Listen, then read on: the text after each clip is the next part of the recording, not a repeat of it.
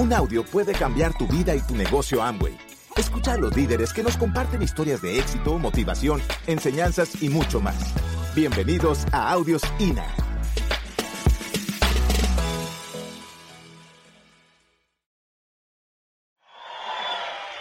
Pues nos toca esta parte en esta tardecita, darles algunos tips a ustedes de, de qué te pueden servir para tú avanzar en tu negocio.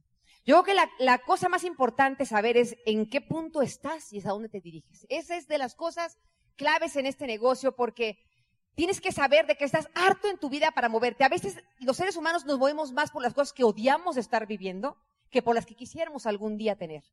Yo, por ejemplo, estaba ya harta y, y lo han oído en los audios, pero de verdad llega un punto en la vida en que estoy harta de estar todo el tiempo buscando en los sillones a veces alguna moneda o en los sacos de Sergio para completar para la comida tener refrigerador permanentemente vacío, que nadie se enferme porque no hay para ningún tipo de enfermedad, que no se ponche una llanta porque no hay para cambiarlas, que los dientes te aguanten otro ratito porque ya los tienes todos fregados, ¿no? O sea, hay un montón de cosas en tu vida que estás ya inconforme. Usar ropa de segunda todo el tiempo, o sea, irte a las esas, aquí existe eso, bueno, en México existe que de Estados Unidos traen pacas de ropa que es como ropa usada, pero le llaman ropa de segunda, y entonces pues llegas y quieres ahí, porque es la ropa que viene y es gringa, porque en, en México es como, si viene a Estados Unidos es que es bueno, ¿no? Pero pues ni cierto, o sea, porque te mandan la ropa de la que sobra ahí, pero sea lo que nosotros hacíamos.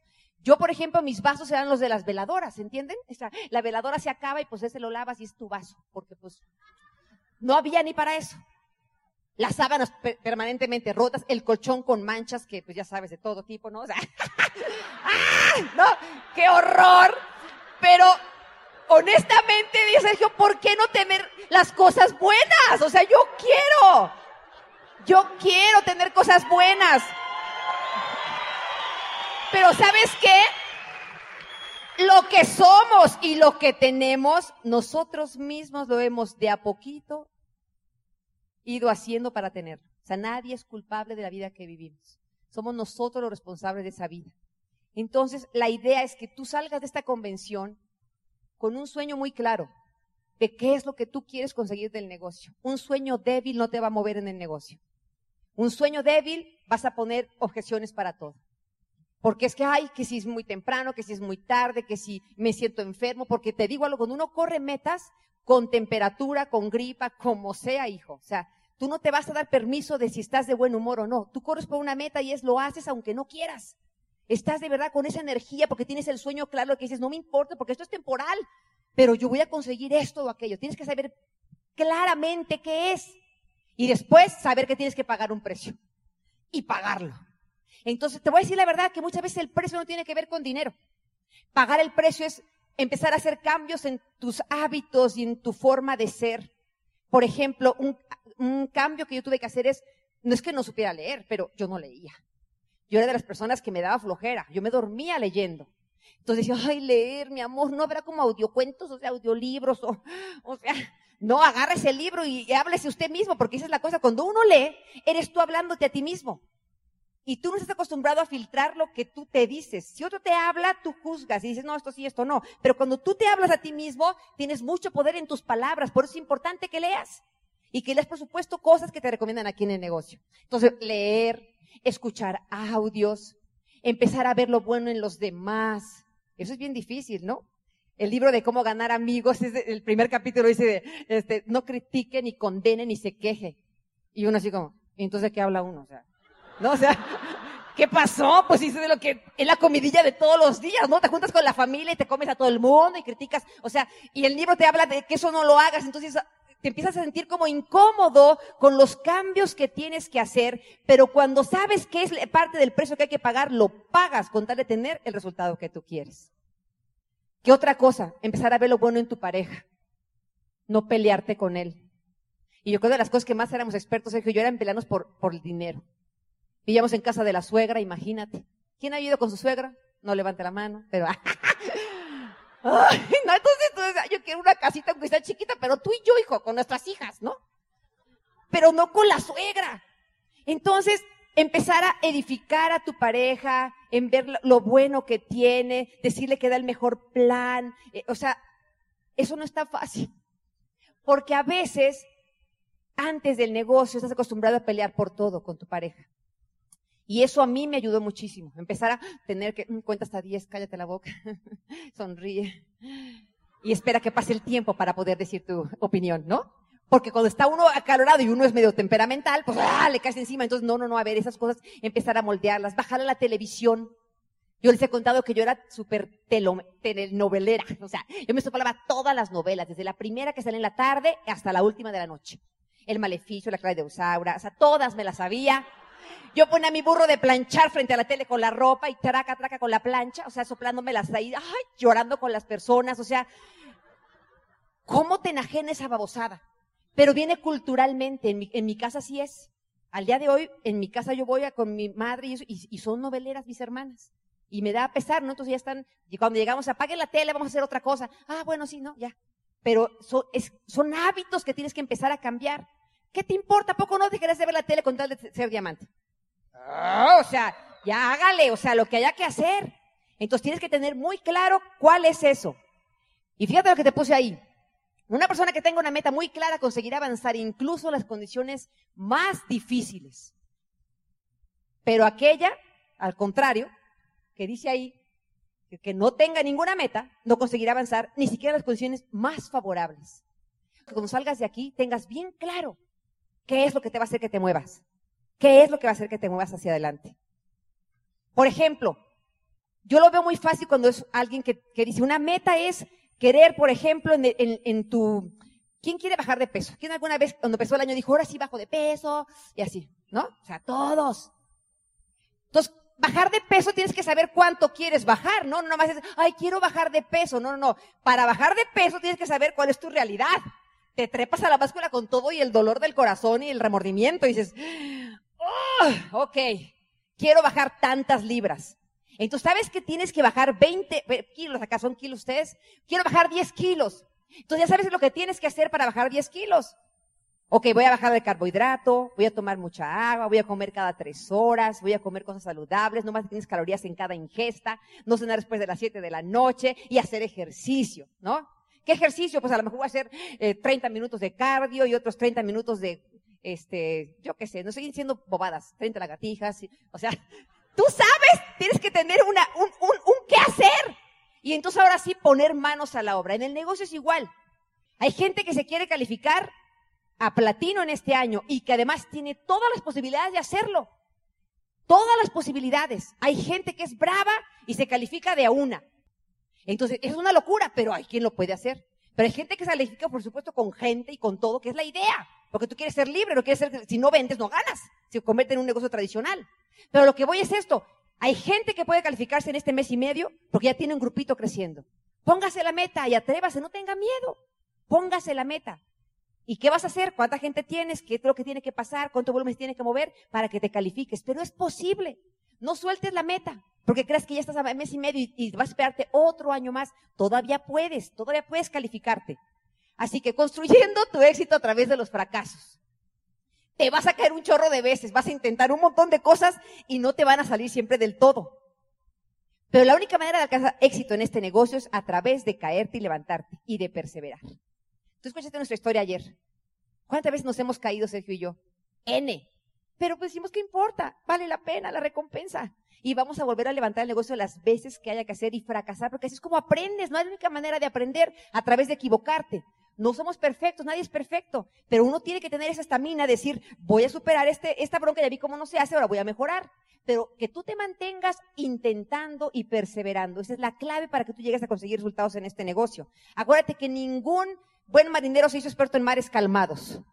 A través de turbulencias es que uno oh, va forjando el carácter y va agarrando experiencia. No hay otra manera. A través de irte cayendo eh, durante el camino. Así que no necesitas suerte. Lo que necesitas es moverte. Y no voy a decir la palabra que usa bobadilla, pero esa es la que hay que mover para avanzar en el negocio.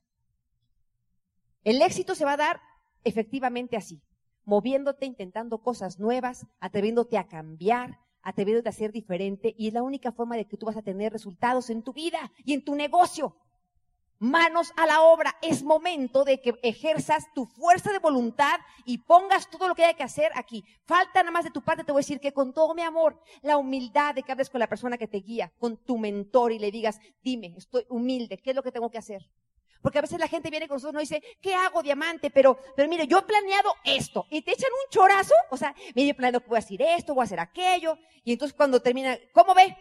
Digo, cuando alguien te dice eso, es que ya en su mente, él ya tiene planeado qué va a hacer. No está esperando tu opinión, no está esperando que te diga de verdad que le digas qué va a hacer. Él ya tiene en su mente lo que va a hacer. Entonces nosotros le decimos, hágale, intente eso. Y si no le funciona, entonces vienen y dicen, no me funcionó. Oh, ¿qué aprendiste de lo que no funcionó? Ay, pues esto y esto, ok. No, mejor dígame usted. Y no es que tú quieras que te estén preguntando, pero tú quieres que la gente sea creativa, que resuelva la bronca como él pueda. Es importante que uno desarrolle su creatividad en la gente, que los dejes hacer. Tú quieres ser libre. Tú no quieres ser que si tú estás, brilla el grupo y crece el grupo. Tú quieres que el grupo avance aunque esté sin ti. De hecho, es lo mejor. Te voy a compartir algunas de las cosas que nosotros, que para mí son de los sueños que hemos podido realizar. ¿A quién le gustaría planear su vejez? ¿Sabes que en mi país hermosísimo el plan de retiro o de jubilación de nuestra gente es que lo mantengan sus hijos? Yo no sé en Colombia, pero en México tienen cinco seis hijos y entonces ¿cuál es la tirada? Que cuando yo me haga viejo mis hijos me mantengan. Tú que tienes ahorita la juventud, que tienes ahorita la edad que tengas, no importa, que tú planees en este momento para cuando te hagas viejito, tú tengas la plata para tú mantenerte tú solo. Ahora es una realidad que tus papás a lo mejor no lo planearon. Y te va a tocar como hijo ver por ellos. No importa, bendito negocio que te va a dar esa oportunidad de ver tú por la vejez de tus padres. ¿Qué otra cosa? ¿A quién le gustaría, por ejemplo, correr un maratón? Un sueño, lo tienes ahí pendiente. ¿A quién le gustaría grabarse un disco? ¿A quién le gustaría tener hijos? Porque a veces no tienen hijos, yo les conté, ¿no? Que en la historia tuvimos a las dos primeras y luego dijimos, ¡Ah, no. ¿Qué más, por ejemplo, tener quien te limpie y quien te cocine? Ay, porfa, ¿no? Tener un carro que te guste manejar. Algo que sea apasionante para ti, no la carcacha que le tienes que rezar para que arranque, hijo, en las mañanas, ¿no? A lo mejor tener una mascota. No tienes mascota a tus hijos porque, pues, ¿quién las cuida a las mascotas, no? O entra la mascota o sales tú que a lo mejor llevarlos a Disneylandia. Es de los sueños que los, todos los chiquillos tienen. ¿Qué más, por ejemplo? Tener un chef, aprender a, cocinar con... Eso me encantó de Calcerado y Claudia. Eso, fuimos un día a su casa y dijeron, ay, ¿quieren tomar clases de, de, de qué? Va a venir un chef a cocinarnos a la casa, vamos a aprender a cocinar. Y yo, ¿really? Se me hizo tan interesante que van una vez a la semana y te enseñan a cocinar. Eso me gustó. Yo sí quiero. ¿Por qué no? Aprender a tocar un instrumento, aprender a bailar, tener una casa propia, ¿no? Eso sería espectacular. A lo mejor tener una pareja. Eso es bonito también. Una pareja que sea compatible contigo, una pareja que, con la que quieras compartir tu vida, porque fíjate, nosotros ahora que tenemos hijos, un día nos sentamos y mi marido nos dijo, tenemos cita en el cuarto, junta de familia. Y dije, oh sí, sí. Y traigan libreta y pluma. Y dije, ¿qué le vas a decir, loco? Tú vente con los hijos acá.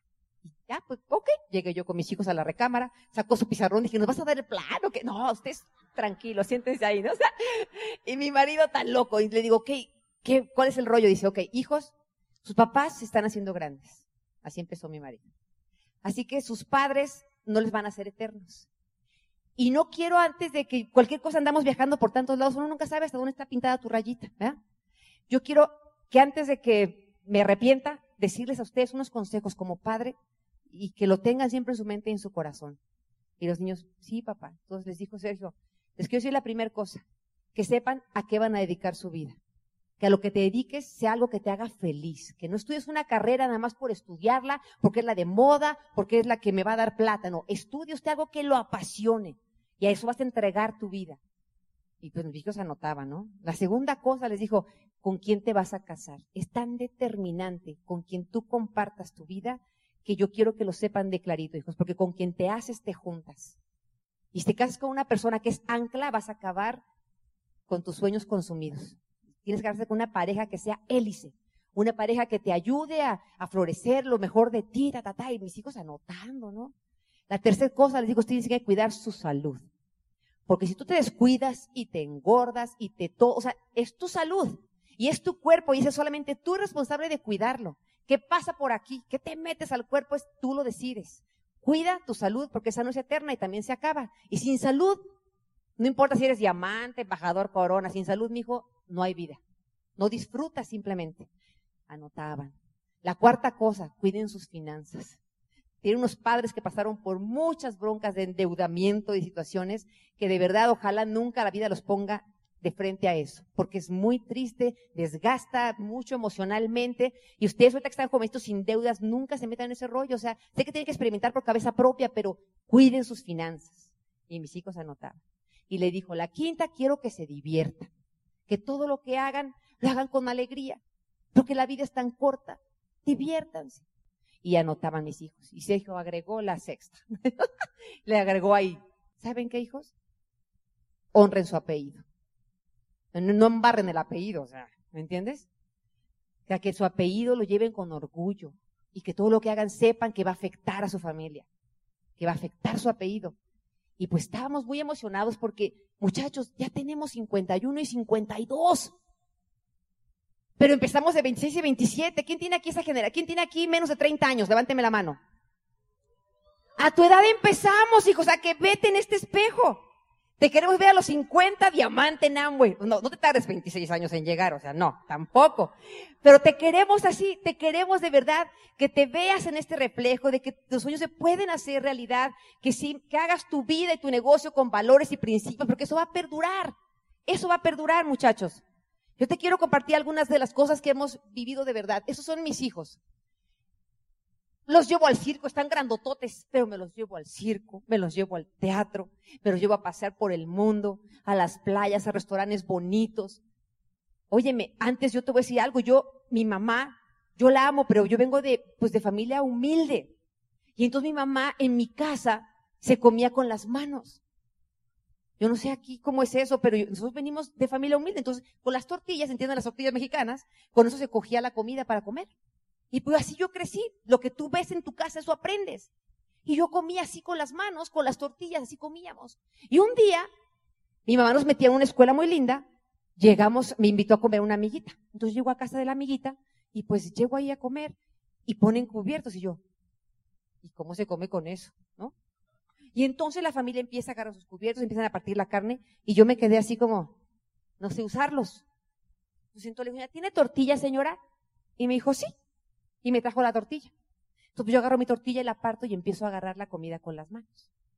Y la señora se me acerca tan, nunca se me va a olvidar, fíjate, la señora tan amable se paró y vino conmigo y me dijo, mija, te voy a enseñar a usar esto, mira. Y me agarró la mano así, ta, ta, ta, y me dijo, mira, se parte así y le trinchas, mira, pícale, a ver así, ¿viste qué fácil es? Tan amable la señora, porque me puede haber dicho como, pues, ¿qué onda con esta amiga que se trajeron, no? O sea, ¿no? Pero no, la señora fue muy amable conmigo. No me llegué a mi casa, le dije, mamá, no manches, mamá, o sea, existen estas cosas, usémosla, ¿no? Y entonces ahí yo me gané la fama con mi mamá de que me puso un apodo que me decía la patrona. Ay, esta salió muy fina, o sea, esta le gustan las cosas buenas, ¿no? Amo a mi madre, quiero que lo sepan, pero a veces los papás le robamos el sueño a los hijos, les aplastamos los sueños a los hijos. Y mi mamá decía, mijita, hay gente que ni eso tiene, o sea, confórmese. Ay, por favor, mamacita. Yo le daba la ropa de mi hermana, la mayor. ¿Alguien heredó ropas? No diga, levante la mano. Pero entonces, porque mi hermana era mayor, a mí, y era más gorda, entonces a mí le tenían que meter para que me quedara la ropa de mi hermana, ¿no? Entonces, pues siempre andaba yo con las garras de la segunda, de terceras hermanas. Y yo, entonces, yo, ahí, fíjate que estoy hablando una bobada. Pero a esta edad yo empecé a decir, no, yo quiero cosas buenas yo quiero cosas buenas, yo sí quiero vivir una vida bonita y ropa nueva, yo sí quiero. Entonces me, gané a pulso el apodo de que me gustaban las cosas buenas. Y a pesar de todo eso, nunca lograron mi mamá, con su, yo la entiendo su inocencia, con seis hijos, imagínate viviendo al día mi mamá y teniendo una hija con grandes aspiraciones, pues por supuesto que eso pasa. Entonces te voy a decir algo. Hay mucha gente que de niño lo maltrataron en ese sentido emocionalmente y todavía esos cuarenta y tantos, cincuenta y tantos, anda arrastrando esas broncas. Es que a mí me decían que digo, ay, mijo, no, ya estás grandecito, no manches, o sea, olvídate de eso. Ya creciste, deja eso que te hicieron tus papás. Eres tú el que decide ahora dónde quiere ir. ¿Me entiendes? Esas son de las cosas que yo pienso que este negocio te ayuda a sacar y a salvar.